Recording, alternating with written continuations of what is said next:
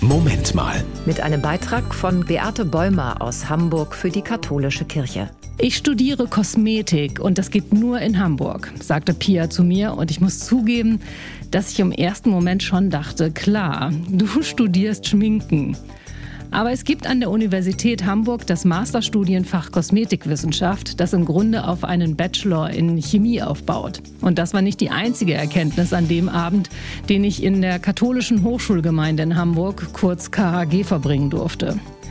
Die katholische Hochschulgemeinde, zu der auch PIA gehört, ist Anlaufstelle und zweite Heimat für Studierende und Auszubildende aus ganz Deutschland und der Welt. Die künftigen Neurobiologen, Sonderpädagoginnen oder Deutschlehrer mag auf den ersten Blick nicht so ganz viel verbinden. Sie alle haben jedoch einen gemeinsamen Nenner, der ihnen wichtig ist, den christlichen Glauben. Und so feiern sie jeden Mittwoch gemeinsam Gottesdienst das verbindet und beim anschließenden Kochen und den inhaltlichen Diskussionen über Kirche, Politik und Gesellschaft, da finden sich nicht selten Freunde fürs Leben.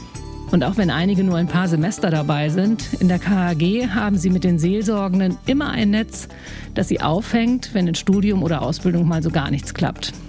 Katholische Studierendengemeinden gibt es im Bereich des Erzbistums Hamburg, übrigens auch in Flensburg, Lübeck, Kiel, Wismar, Rostock und Harburg. Das war ein Beitrag von Beate Bäumer aus Hamburg für die katholische Kirche.